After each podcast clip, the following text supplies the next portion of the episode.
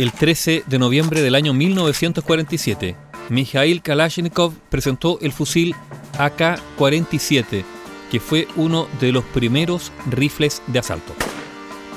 El Avtomat Kalashnikov modelo 1947, y de ahí su sigla AK-47, fue creado por Mikhail Kalashnikov, un militar soviético que combatió en la Segunda Guerra Mundial contra la Alemania nazi y que fue herido por un disparo en la batalla de Briansk el año 1941.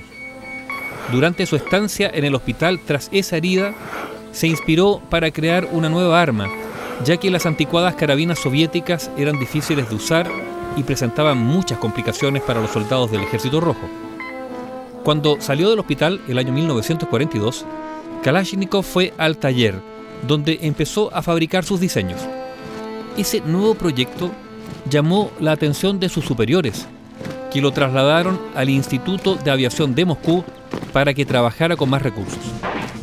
El año 1946, Kalashnikov ya tenía finalizado un fusil de asalto de fuego rápido, pero siguió perfeccionando el diseño mientras el ejército ya lo probaba.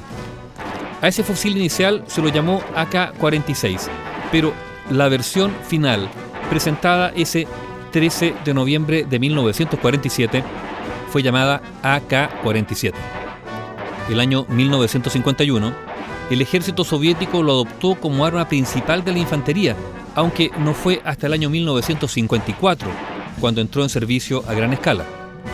Posteriormente, fue elegido por los países del bloque comunista oriental en el Pacto de Varsovia como arma reglamentaria para sus ejércitos durante la Guerra Fría. Al poco tiempo de su creación, el AK-47 se convirtió en el arma más popular entre los militantes guerrilleros de ideología marxista y el arma principal de los ejércitos de los países firmantes del Pacto de Varsovia. Según los expertos, lo que hace peculiar a ese fusil es su sistema de recarga de cartuchos, que usa la fuerza de los gases de combustión producidos por el disparo para facilitar la colocación de un nuevo cartucho en la recámara del arma y expulsar el casquillo ya utilizado.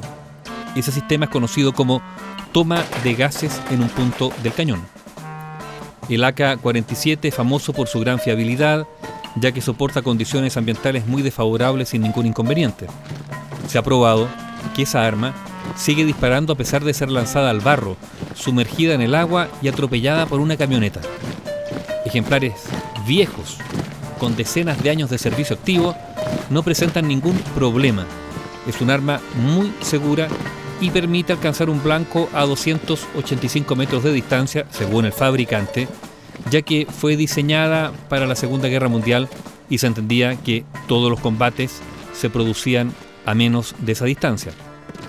El creador del AK-47, Mikhail Kalashnikov, murió en diciembre del año 2013 en un hospital de la ciudad de Ishvets debido a problemas cardíacos.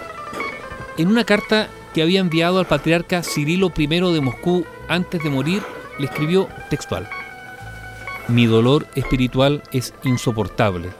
Sigo haciéndome la misma pregunta sin resolución. Si mi rifle les quitó la vida a personas, ¿podría ser yo, un creyente cristiano y ortodoxo, culpable de esas muertes, aun cuando fueran enemigos?